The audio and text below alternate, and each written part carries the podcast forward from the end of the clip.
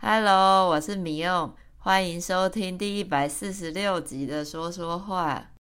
Hi，大家，我是 Jay，大家最近好吗？我们今天来讨论一下航空公司。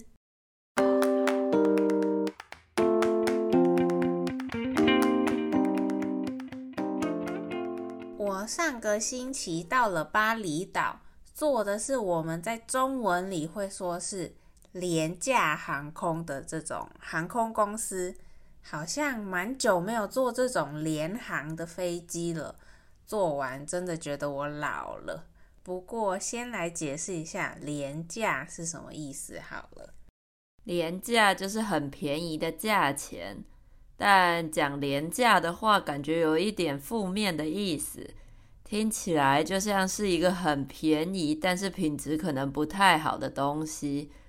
像我们有的时候会开玩笑说：“哎，工作这么忙，薪水又这么少，感觉自己好像廉价劳工哦。”对，比如我说这个东西很便宜，便宜听起来是好事，算是正面的意思。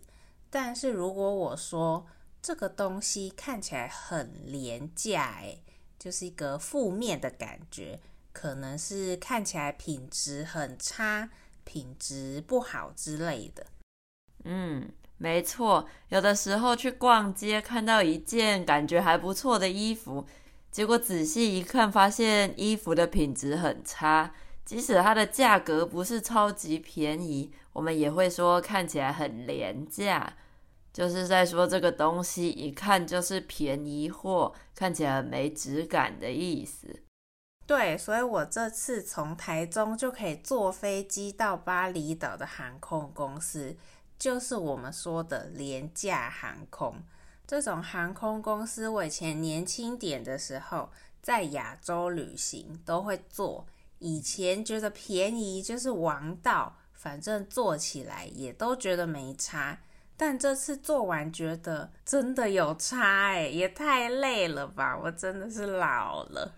而且联航的时间很多都是那种我们所谓的红眼班机，这种时间出发的机票价格相对的就比较便宜，所以很多年轻人也都会选择这种班机。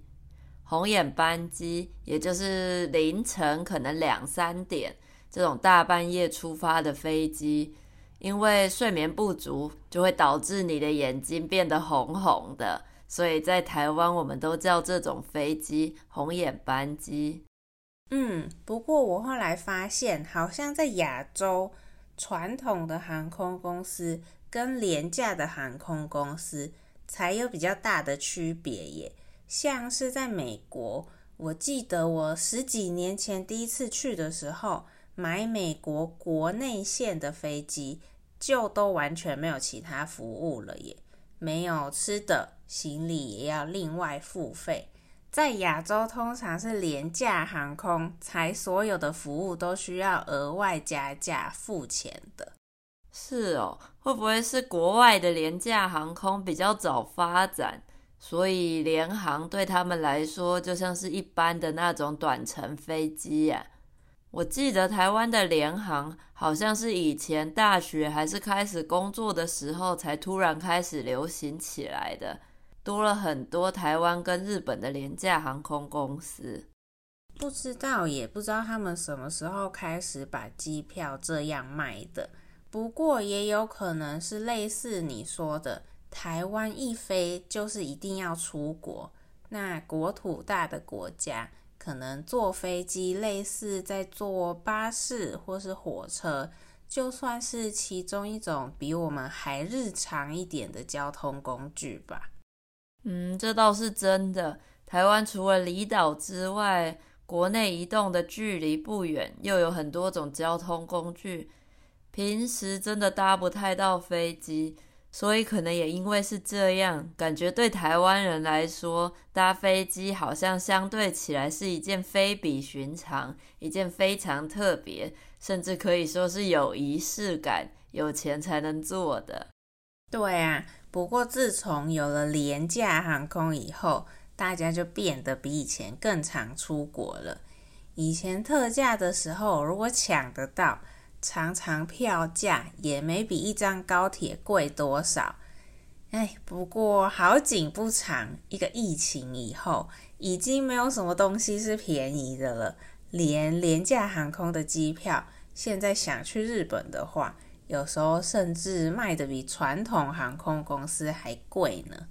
明明就是联航，而且也没有副餐，行李已经要另外加钱买了。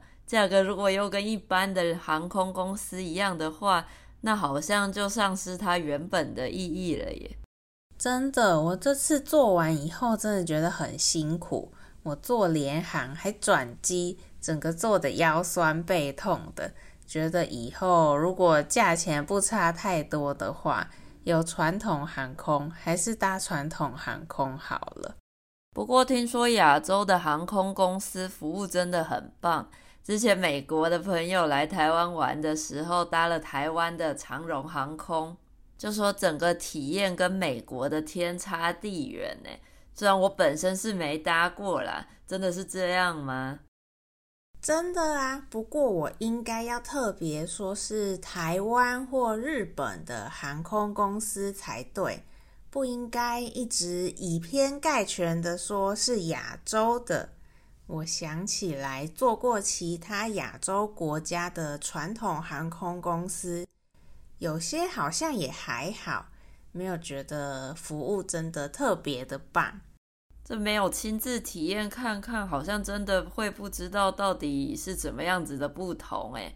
而且听说美国国内的班机真的很容易延误，转机就已经超累超麻烦了。如果又遇到班机延误，真的会很生气很无奈耶。